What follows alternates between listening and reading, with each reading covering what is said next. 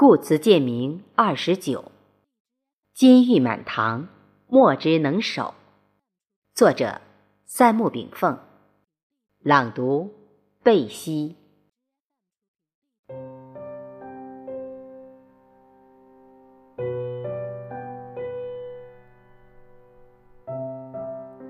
千万年来，世界各地域民族圣贤。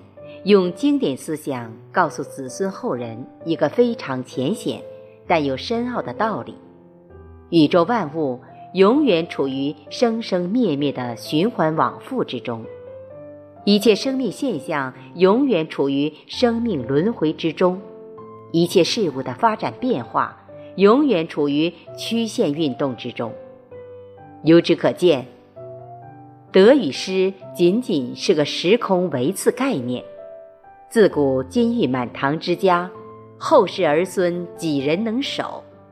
故而感叹：万里长城今犹在，不见当年秦始皇。读书之目的，非为名利之求，而是读书以明理，明理以知命。不知命，不以为君子；不知自我天命之人，何言几为君子达人呢？那么天命在何处？天赋之命，道法自然，无为而无所不为。然而命随运转，那么运又是什么？运是天命在相对时空走过的折迹及运动轨迹。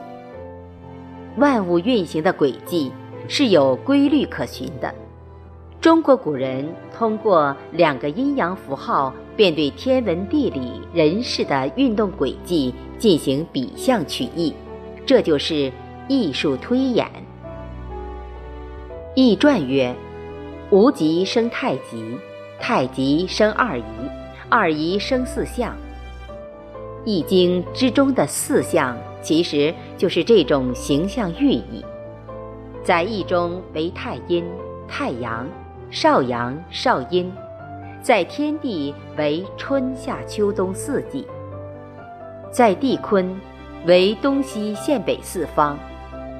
而人体之中，头为阳，肝为厥阴，即阴阳转换之阴，阳生阴藏之阴，故主早晨丑时。又因肝经至脑。所以，头的中空痛，往往是肝血不足、不能濡脑的引起的表现。前节曾经讲到，胆经起头两侧，偏头痛，则从胆经治疗；膀胱经走头中间，从鼻根一直到后脑，所以头沿中间线的半圆头痛。从膀胱经去治疗，肝病主要包括一炎症，炎就是火多，甲肝、乙肝、丙肝等；若不治，则向肝腹水、肝硬化、肝癌转化。二肝阳上亢，肝气调达过甚，忧心出脑，这是高血压的主因。三。肝郁，肝气收敛过甚，肝气郁积，也是肝癌的主因。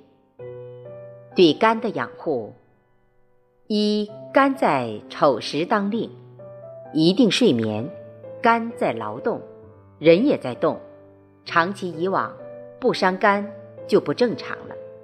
二不饮烈酒，少饮米酒。肝主藏血。我们饮的酒精全在血液里，一部分随肾透析出去，肝承受的酒害太大。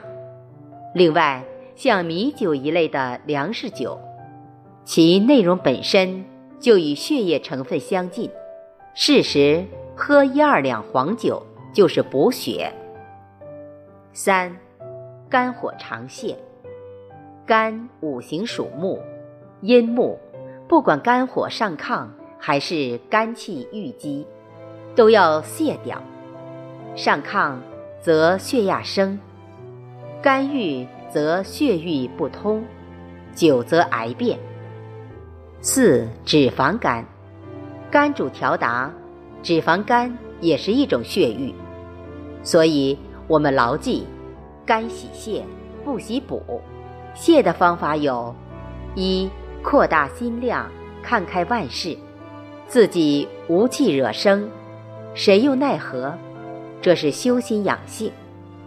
二。少食火性食品，如鱼肉、参类等，防止火气积肝。三，多食微寒或偏凉性食品，西瓜、黄瓜、大米、绿豆等寒凉品，将肝火平化掉。这是通过饮食修身养情。四，每天运动一小时。把寄居在肝中的火气、郁气、脂肪等变成力气，随汗液及动力排出。五，丑时要睡眠养肝。六，少吃药品、补品、烈酒等。食之，则大量饮清茶淡水，以减少毒火待在肝中的时间。七。早上饮水一大杯，让肝血清澈，减少淤积等等。生命之道犹如经络循环一样，皆有迹可循。拿破仑曾言：“人体即命运。”很多人不理解，人体这个主体怎么能和一生的命运行迹相统一呢？人与命。主体与路线，动与静，真能合一。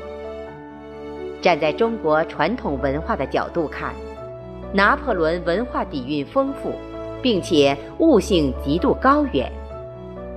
人体由三部分构成：一、肉型人体；二、气型人体；三、灵型人体。肉型人体。即我们的血肉之躯，我们受限以此为准。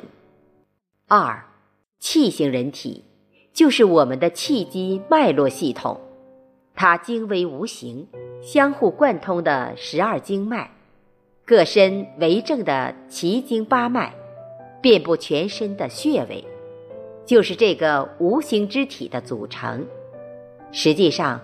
无形之体在用它的力气推动有形之体运动着。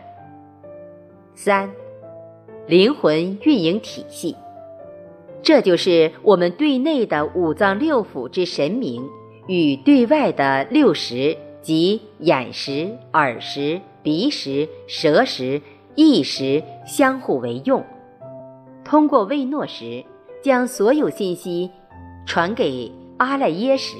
也称小灵魂，宇宙之心为大灵魂，两者相通，发挥作用。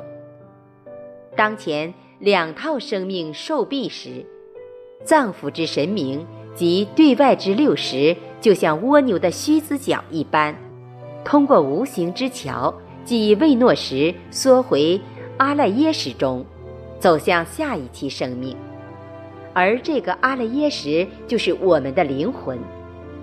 如果拿破仑也悟到宇宙人体的运行规律，他会说：“人体即命运。”其实，我们的命运一生下来就按照阴阳程序的指令运动，缘起缘灭都来这些指令，无人无物可以例外。这就是为什么圣贤之人可以推古论今，预测未来。他们把握了阴阳五行的运动规律，而读不懂天文地理之道的人，却将这些视为迷信罢了。而三维时空的思维犹如井底之蛙，他们很难想象三维时空之外的暗物质世界，竟是如之丰富多彩。